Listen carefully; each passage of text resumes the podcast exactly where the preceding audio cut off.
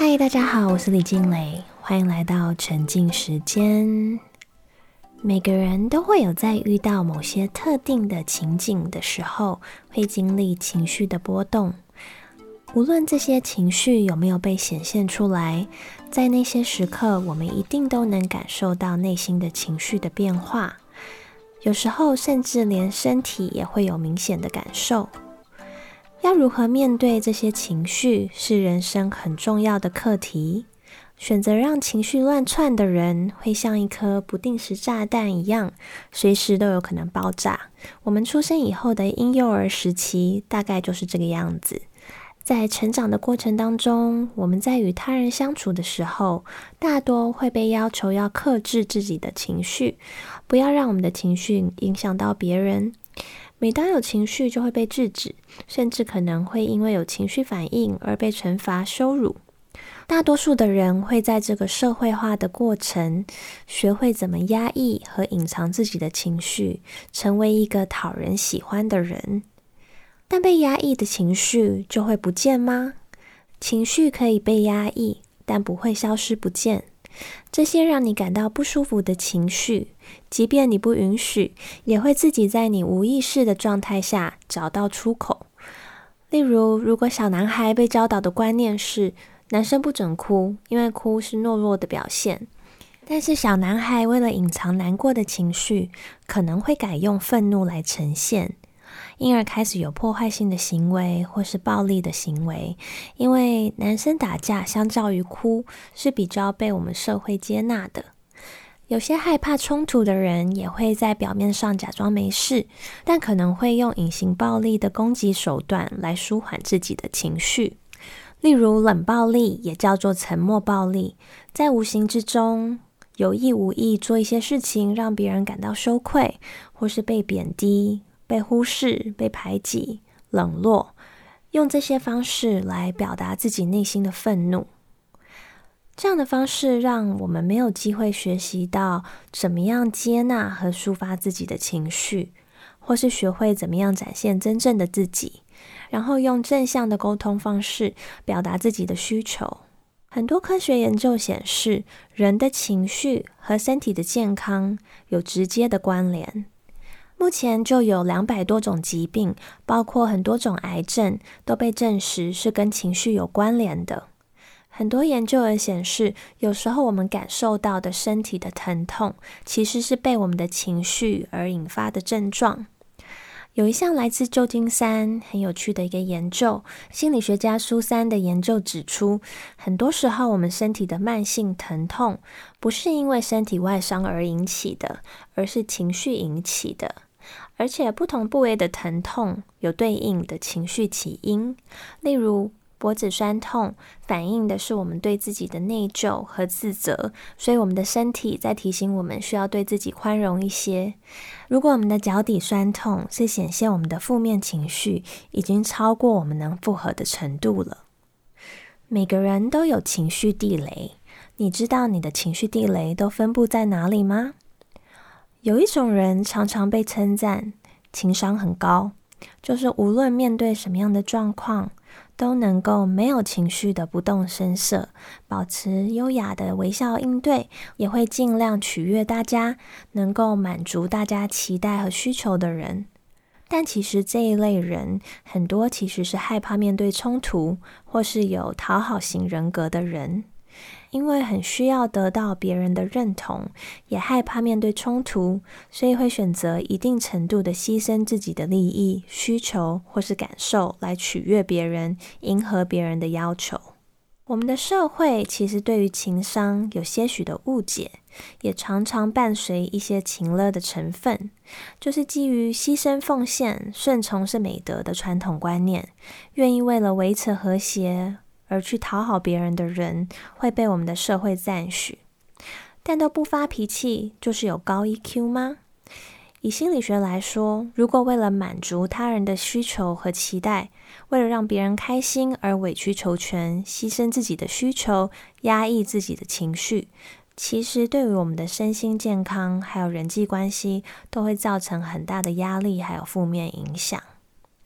真正的情商其实不是讨好别人的能力，也不是要没有情绪，而是能够清楚的知道自己的需求和感受是什么，而且能够尽量用不冒犯到别人的方式，依照自己的意愿生活，还要表达自己的需求和情绪，可以舒服的与自己还有别人和世界相处。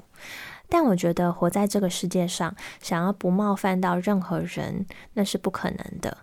如果你期待不冒犯到任何人，那你一定注定会觉得很挫败，因为有些人无论你做的再好，他都还是会感到被冒犯。所以，我们只要尽力就好，我们无法去控制结果。我觉得很可惜的一件事，就是人生最重要的技能，学校没有教。教育是一切的根本。很多社会问题的根本，也是因为我们在人格养成的关键期，没有机会学习怎么样去认知情绪，也不知道要怎么样去接纳，还要调节我们自己的情绪，导致后面会延伸很多行为和认知上的偏差，而造成了社会的负担。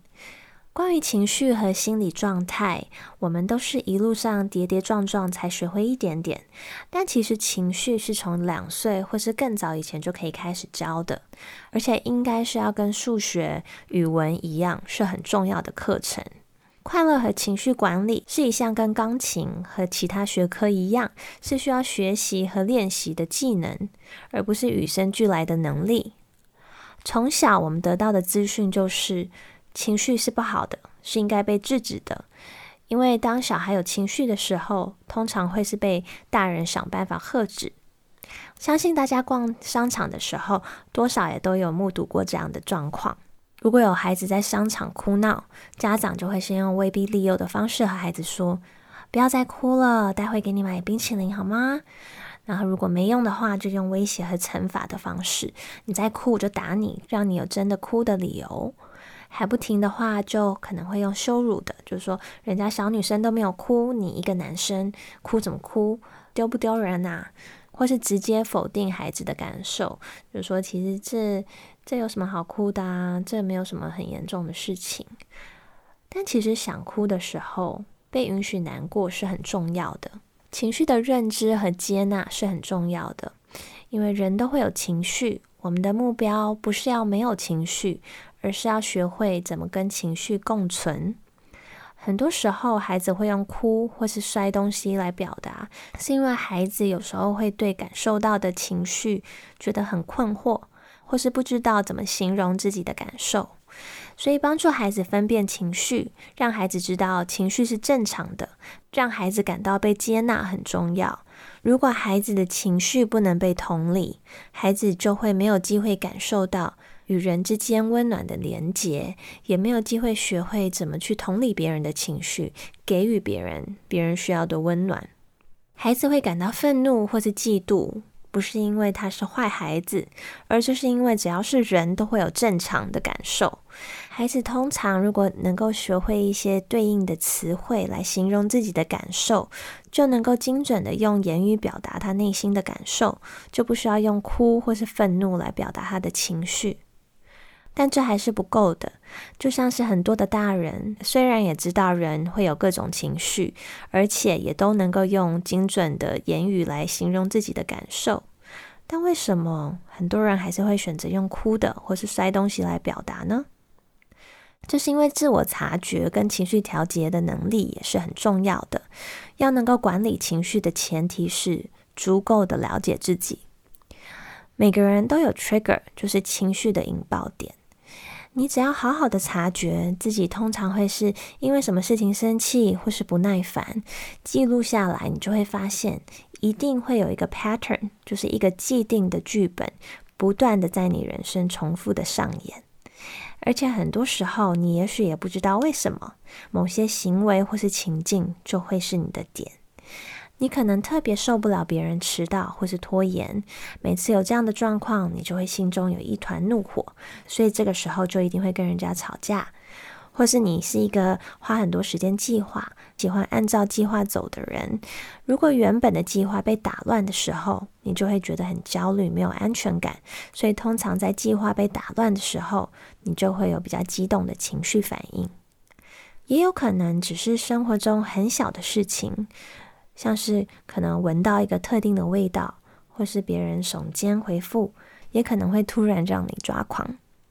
这些引爆点不一定合理，这是因为有时候我们的反应。不全然是反映当下发生的事情，而是有可能是对于我们过往的经历的反应，或是引起的感受。例如，别人迟到的时候会让你爆炸，有可能是因为你幼儿园的时候常常被晚接走，让你感到焦虑啊，或是受伤，或是你闻到某个特定的味道，连接到了你过往不好的经历。也有可能没有什么深层的原因，但你就是常常会在某个时刻很容易会有情绪反应。我们只要清楚知道我们的地雷是哪一些，我们就可以预防性的避免踩到地雷，或是至少在需要遇到无可避免的地雷区游走的时候，也能够及早的察觉自己的情绪。可能自己的情绪一到十还在三的时候，如果你就可以先察觉了，就是在情绪飙升到无法调节的程度以前，就可以先想办法缓和自己的情绪。同样的，了解我们身边的人的情绪引爆点是哪些也很重要，这样我们就可以知道怎么样去避免误触地雷。也许也会因为知道有时候别人的反应不是针对我们，也不一定是在责怪我们，或是与我们有关，而是与对方的过往经历有关。也许这样的认知能让我们用更大的包容心和同理心去看待同样的事情。帮助孩子了解他们的 trigger 也很重要，可以和孩子一起记录会让他们感到生气或是沮丧的时刻。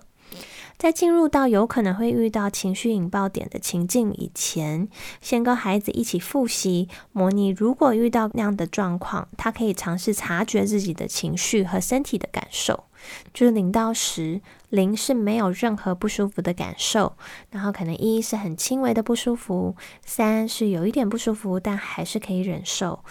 五是不舒服，有一点想要哭的感觉，然后八是很不舒服，开始大哭了，然后可能像十是，嗯，情绪已经被引爆了，所以就是爆掉了，就是你想停也停不下来，已经超过一个临界点了，理智断线了。所以教会孩子这个零到十的评量，我觉得很有用，因为这也可以用在孩子如果有肚子痛啊，或者哪里不舒服、肚子饿或者其他状况的时候，你都可以用这个评量去了解他，嗯，现在可以承受的程度是到哪里，然后可以用这个评量表去沟通，让自己或是孩子在情绪失控以前，都能够有及早介入自己情绪的机会。也可以在面对引爆点之前，先复习一下应对的方式。有一个很常见的状况，就是当我们有了情绪反应，我们会尝试为我们的情绪找理由。无论大人或是孩子，很常有的第一反应就是为自己的情绪反应辩解。因为发生了某某某某事情，谁做了什么，所以我才会打人，所以我才会摔东西，我才会情绪失控。就是会把自己的情绪反应归咎于别人的行为，但其实根据心理学家 Albert Ellis 的 A B C 理论，A 是 antecedent 事情的前因或是 activating event 激发事件，B 是 bridge 桥梁或是 belief 信念，C 是 consequence 后果，我们的情绪和行为的结果。很多人认为，因为前因后果，所以 A 导致 C，所以我们会认为，因为别人做了某件事情，所以就导致我们会生气，这是很合理的。但其实，在事件和结果之间，还夹着一个桥梁，一个 bridge，能够解释为什么不同的人经历一样的事情，却会有不一样的后果或是反应。这是因为事件发生以后，我们对于事件的看法和解释，我们的信念会是我们的滤镜。不合理的看法或是信念，才会导致我们会有情绪困扰的原因。我有一个朋友的孩子，他的地雷就是每次只要他尝试学习一项新的技能，但如果在学习的过程当中他遇到困难，觉得他很努力了，但是还是学不会。这个时候，他就会崩溃大哭，尤其是别的一起玩的小朋友学会了，但他却还是学不会的时候，例如，像如果第一次吹泡泡，他吹不出来，或是贴贴纸对不上对应的框框，他就会有很强烈的情绪反应。可能是因为他赋予还学不会这件事情的解释和看法，可能因为觉得自己不会，是因为不聪明，嗯，所以觉得很丢脸，或者很在意别人的眼光，认为别人一定在心里觉得他很不聪明啊，或者他学不会，一定是在心里嘲笑学不会的自己。如果这是一个不断上演的剧本，家长就可以尝试针对这样的情境，用 A B C model 来帮助孩子检视和重新定义自己的思维。也可以在尝试新的事物以前，先和孩子预习有可能会遇到的挑战和感受。很多时候，我们的情绪也会被应该绑架。如果我们认为我们应该要马上学会，但却没有。就会让我们觉得很难受，所以我们要检视我们心中的那些应该是不是合理的应该，然后要学会能够可以适时的抛下一些框架，这样可以帮助我们更能接纳自己，依照我们自己的步伐成长。那我们实物上要怎么检视我们对事情的解释或看法呢？这个 A B C model 有列出一些步骤，第一就是列出事件，还有你对事件的解释和看法。第二，检视自己列出来的解释和看法有哪一些是非理性的。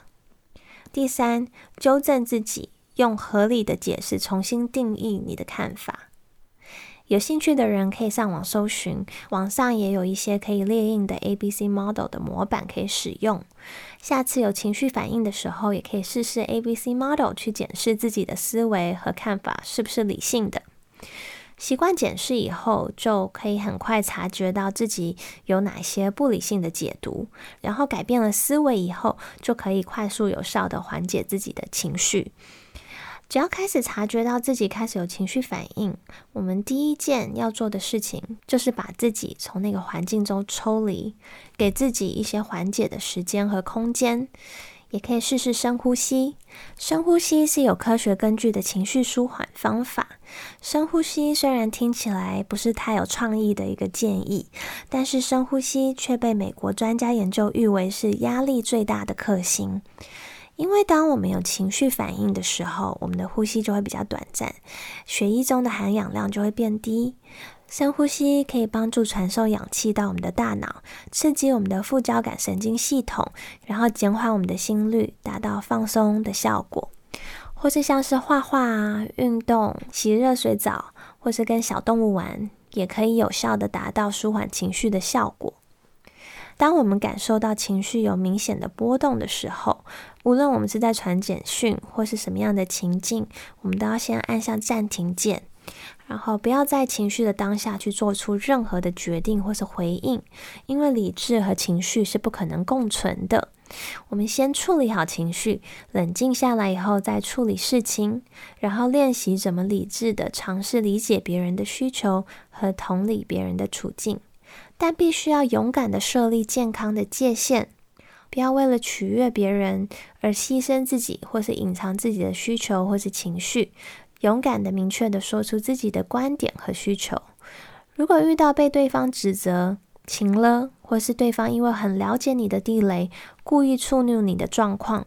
尽量不要让情绪被牵动，保持冷静的针对问题沟通，不要被带偏。在心理学上有一种手段叫做煤气灯效应，就是对方为了模糊应该被关注的焦点，或是达成自己的目的，而故意攻击你。例如，你明明很平和理性的在沟通，对方却不断的重复指责你，你情绪为什么要这么激动？这个时候，你可能会因为对方一直对你做出不合理的指控，而踩到你情绪的引爆点。但这个时候，你一定要保持人间清醒，因为如果你被激怒，对方就会马上说：“看吧，就是因为你的情绪不稳定。”然后对方就会成功的转移焦点，把你们之间的问题变成都是你情绪上的问题。所以能够有调节情绪，还有冷静的沟通是很重要的技能。因为如果我们没有办法正视自己的感受，我们选择去忽略、隐藏自己真实的感受，不养成把自己的需求说出来的习惯，那当我们的权益或是利益受到侵犯的时候，我们一样也会很难分辨，或是去勇敢的设立健康的界限。我们也会因为这样而一直重复的遇到让我们感到不舒服的状况，因为我们就会一直无法确切的表明自己不喜欢、不舒服的感受，一直没有办法画出明显的界限，别人也不会了解我们的界限到底在哪里。今天想要跟大家分享的一句话是：情绪可以被压抑，但不会消失不见。这些让你感到不舒服的情绪，即便你不允许，也会自己在你无意识的状态下显现。谢谢你们今天的收听。如果你们喜欢今天的节目，请帮我按下订阅，分享给更多朋友，也跟我分享你的获得。沉浸时间，我们下周三再见。